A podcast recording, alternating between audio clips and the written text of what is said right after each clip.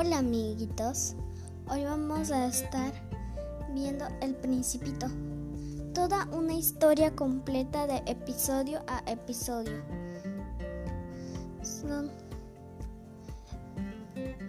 El autor es Antoine de Saint-Exupéry.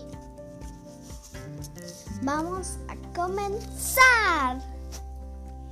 Cuando yo tenía seis años, vi una vez una magnífica lámina en un libro sobre la selva virgen, que se titulaba Historias vividas. Representaba una serpiente, boa tragándose una fiera. He aquí una copia del dibujo. Con el libro decía, las serpientes boas se tragan su presa toda entera sin masticarla. Luego no pueden moverse y duermen durante los seis meses de su digestión. Entonces me puse a reflexionar mucho sobre las aventuras de la selva y, a mi vez, conseguí trazar con un lápiz de color mi primer dibujo. Mi dibujo número uno era... era como un sombrero. Enseñé mi, mi, obra maestra a los mayores y les pregunté si mi dibujo les daba miedo y me contestaron. ¿Miedo?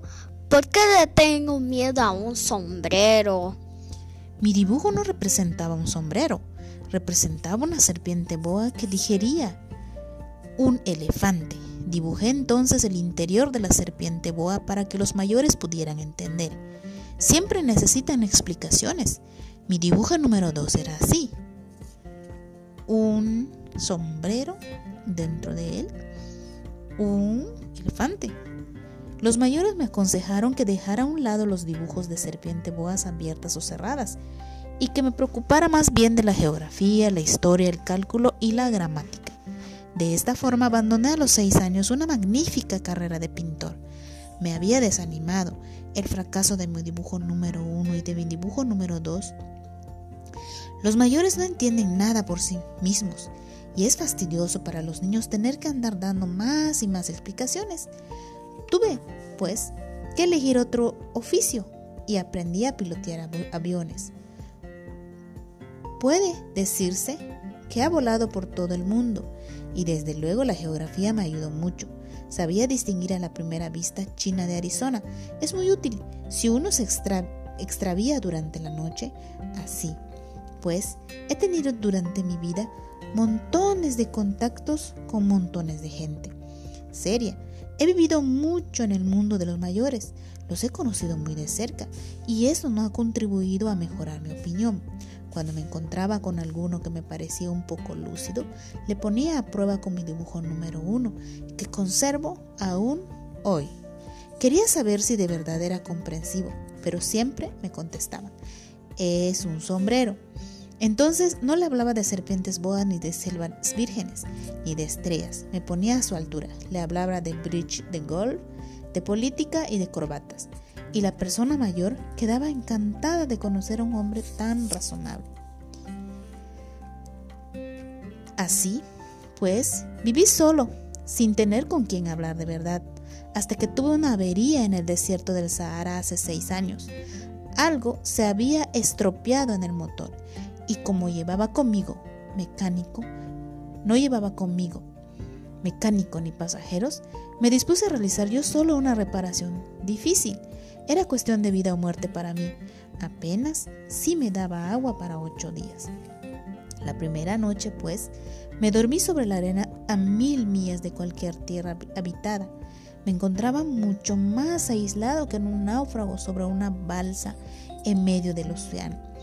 Podéis imaginar entonces mi sorpresa cuando al despuntar el día me despertó una extraña vocecita que decía, Oye,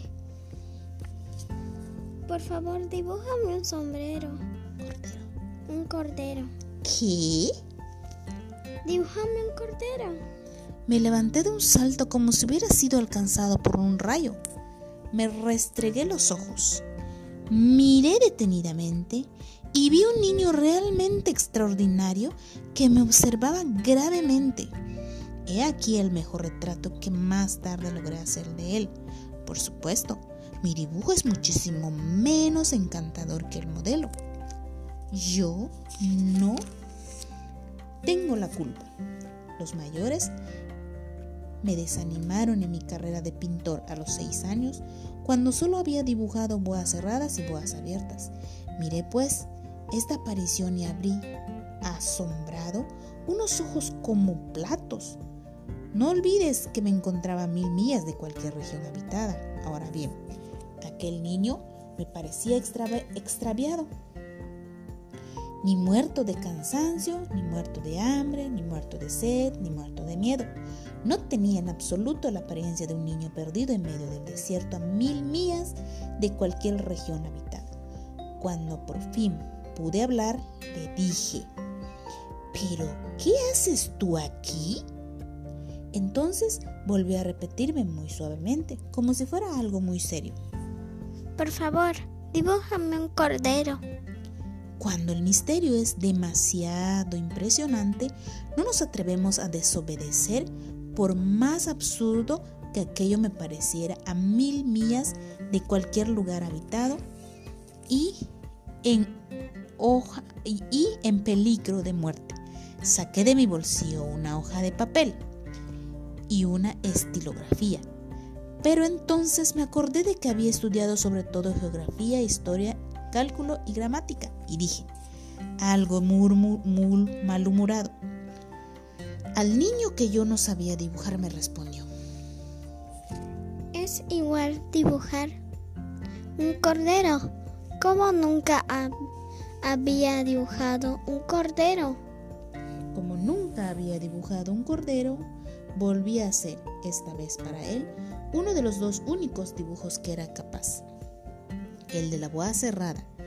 Y me quedé estupefacto al oír que el niño me respondía. No, no, no quiero un elefante dentro de una boa. Nunca boa.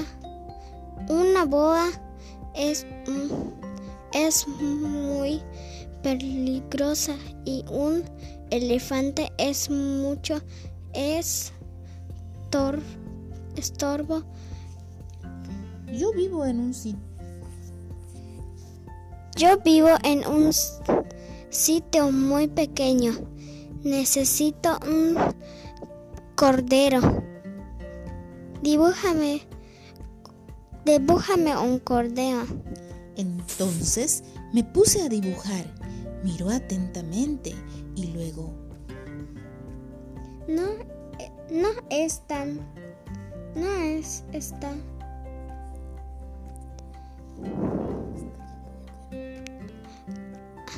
No, ese está ya muy, muy en, eh, enfermo. Haz, haz, haz otro. Seguí dibujando. Mi amigo sonrió amablemente con indulgencia. ¿No ves? Es, es no, ese no es un cordero, sino un can cangrejo. Tiene cuernos. Volví a hacer pues mi dibujo, pero me los rechazó como los anteriores. Ese ya está muy viejo. Quiero un cordero que viva mucho tiempo. Entonces, agotada mi paciencia, como tenía prisa por empezar a desmontar el motor, garabatí este dibujo. Una cajita con huequitos. Y luego le solté. Esta es la caja. El cordero que quieres está adentro.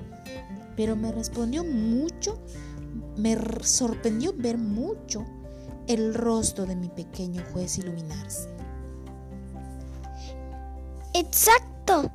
Eso es lo que yo quería. ¿Crees que necesitaba mucha idea? Este cordero. ¿Por qué? ¿Por qué?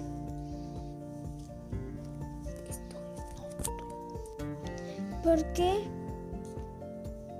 ¿Por qué? ¿Por, qué? ¿Yo? ¿Por qué yo? Porque yo vi en un sitio muy pequeño.